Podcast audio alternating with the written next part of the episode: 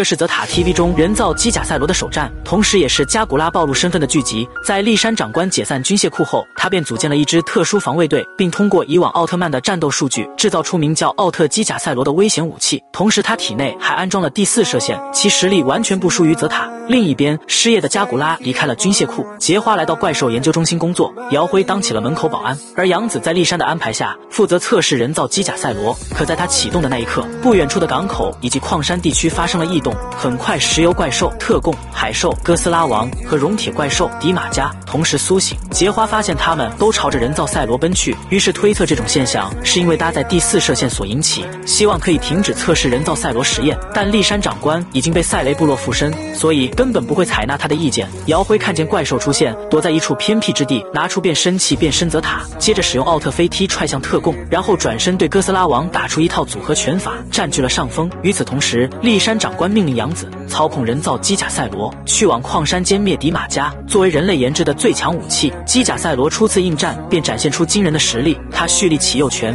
直接将怪兽打倒在地。突然，古代怪兽戈美斯和弟弟怪兽巴格斯破土而出。眼下以一敌三的局势，激发了杨子的战斗欲望。只见他操控赛罗挣脱了束缚，然后将巴格斯撂倒在地，并使用光刃狠狠砍向戈美斯。前方迪马加趁机释放炮弹，被赛罗开启防御全部挡下，接着丢出头镖砍的迪马加疼痛不已。此刻赛罗宛如王者一般所向披靡，丝毫不惧怪兽发射的攻击。这时，立山长官命令杨子使用第四光线歼灭怪兽。杨子犹豫之际，被怪兽抓住机会捆住了手脚。紧接着，特供和哥斯拉王赶来这里，他们的目的只有一个，就是消灭安装第四射线的赛罗。泽塔切换德尔塔天爪形态，追上两头怪兽，挥刀将其击退。赛罗摆脱束缚，开始使出全力对付眼前的敌人。此刻，泽塔手握两把武器，打得特贡和哥斯拉王毫无招架之力。接着蓄力迪斯西姆之爪。先是重创了哥斯拉王，反手释放迪斯西姆之牙，吞噬了特贡。两兽见情况不妙，当即撤离了这里。军械库内，立山长官不断命令杨子使用第四射线歼灭怪兽，最终迫于无奈，杨子做出了妥协。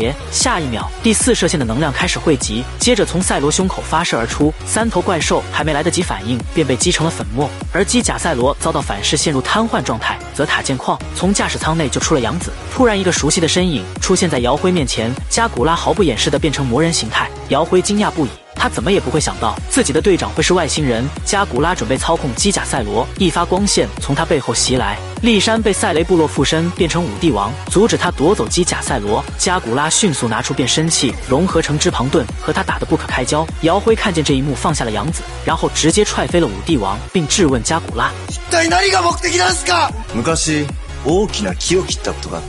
戦争を止めるため、 だが全てを否定されたんだ。加古拉经历那件事情后，改变了想法。 他认为，只有人类自己意识到力量带来的危险，才能醒悟。话音刚落，加古拉冲向前去，和五帝王展开肉搏。泽塔紧随其后开始支援，不料五帝王锁住了泽塔脖子，使用一招必杀把泽塔打回人间体。而加古拉趁机刺穿了五帝王身体，将其重创。这时，加古拉准备带走机甲赛罗，可没想到五帝王还没有死。他用姚辉性命威胁加古拉放下机甲赛罗。看见躺在地上的姚辉，加古拉想起了多年前在他面前死去的徒弟，于是加古拉做出了妥协。